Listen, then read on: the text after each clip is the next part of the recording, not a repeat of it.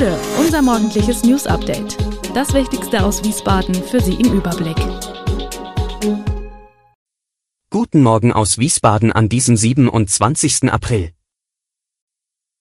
Hessentag wird wie geplant gefeiert. 16-Jähriger in U-Haft nach Angriff auf Busfahrer und Lkw-Streik an A5, Raststätte beendet.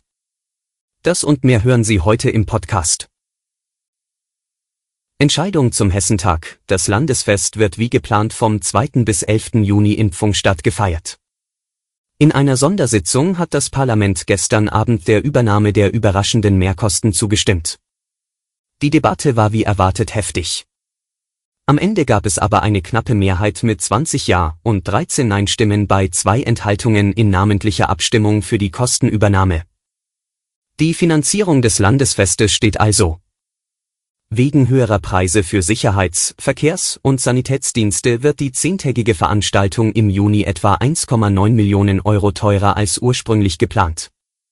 Insgesamt belaufen sich die kalkulierten Kosten für das Fest jetzt auf 10,6 Millionen Euro.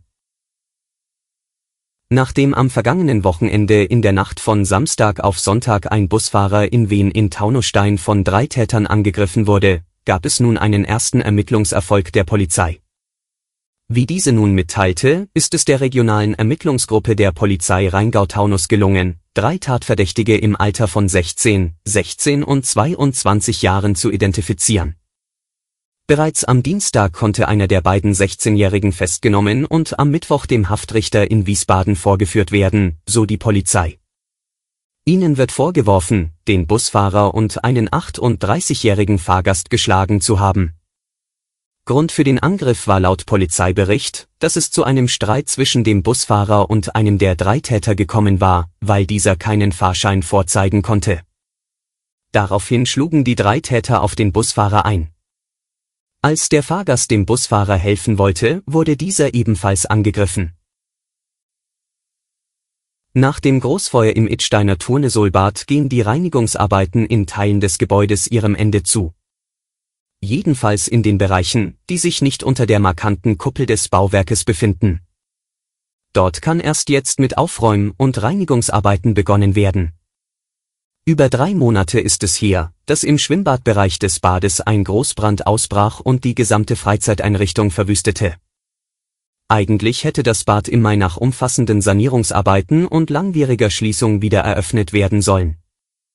Eines ist mittlerweile klar, das Bad kann auf keinen Fall kurzfristig wieder in Betrieb genommen werden.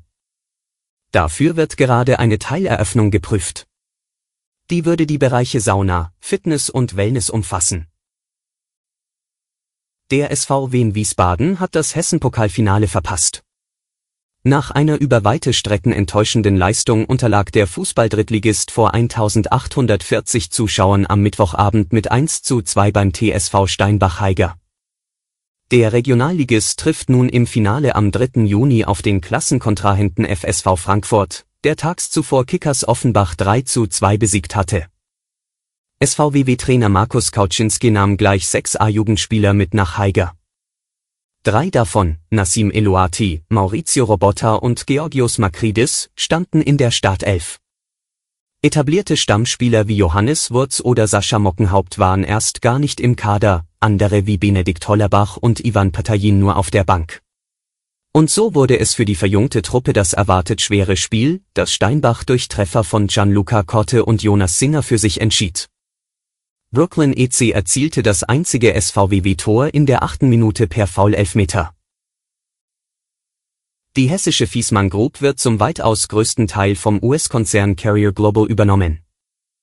Die betroffene Klimasparte samt der lukrativen Wärmepumpen macht rund drei Viertel des Firmenumsatzes von etwa 4 Milliarden Euro und des Personalbestandes von 14.500 Beschäftigten aus.